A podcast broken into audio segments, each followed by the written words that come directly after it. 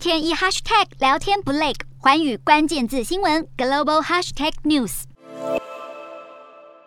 这一节的寰宇大话题要来关注到美国的通膨问题。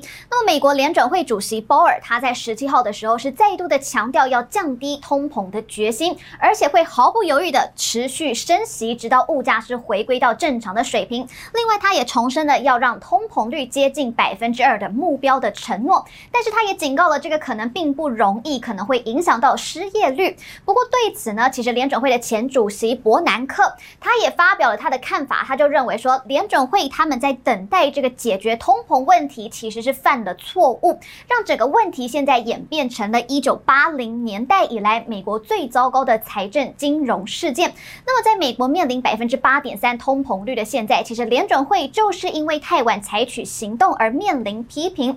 那么，在经济学上一般定义当中，消费者物价指数也就是 CPI 超过百分之三的时候，就可以称作通货膨胀。那么，超过百分之五的时候，其实就已经。已经来到了严重通货膨胀。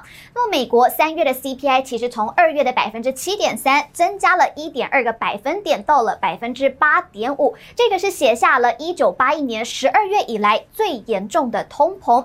那么，促使通膨的原因，其实亚马逊的创办人贝佐斯，还有特斯拉的执行长马斯克，他们都共同认为，原因就是因为美国联准会过度的印钞。那美国去年是为了要拯救通膨所导致的经济危机，是印出了一点九。九兆美元的钞票，货币的总量变多，价值自然也会跟着降低。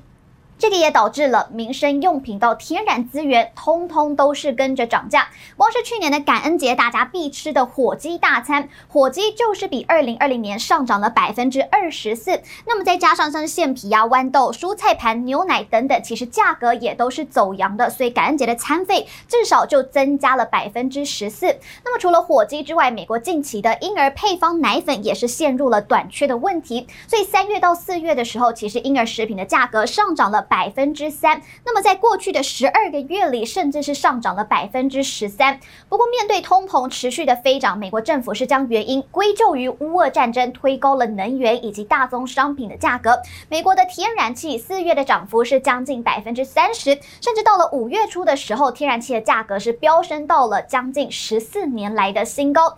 那么在涨价的同时，其实天然气的产量却是下降的，储存量因此跟去年同期比的话是下滑了。了百分之二十一。另外，石油的部分，从二零一九年底疫情爆发以来，其实汽油等石油产品一直都是供过于求的状态。那么再加上乌俄战争开战了之后，其实美国在三月八号，他们立即就是签订了禁止俄罗斯的石油他们进口到美国。虽然名义上面好像是针对俄罗斯的经济命脉来采取制裁，但是同时也危害到了美国自己国内的物价水平。全美的普通汽油的平均价格在十六号的时候。是创下了每加仑四点四八美元的新纪录，所以这个也代表油价在过去一个月内就增加了四十美分，涨幅比乌俄冲突的前一天上涨了百分之二十七。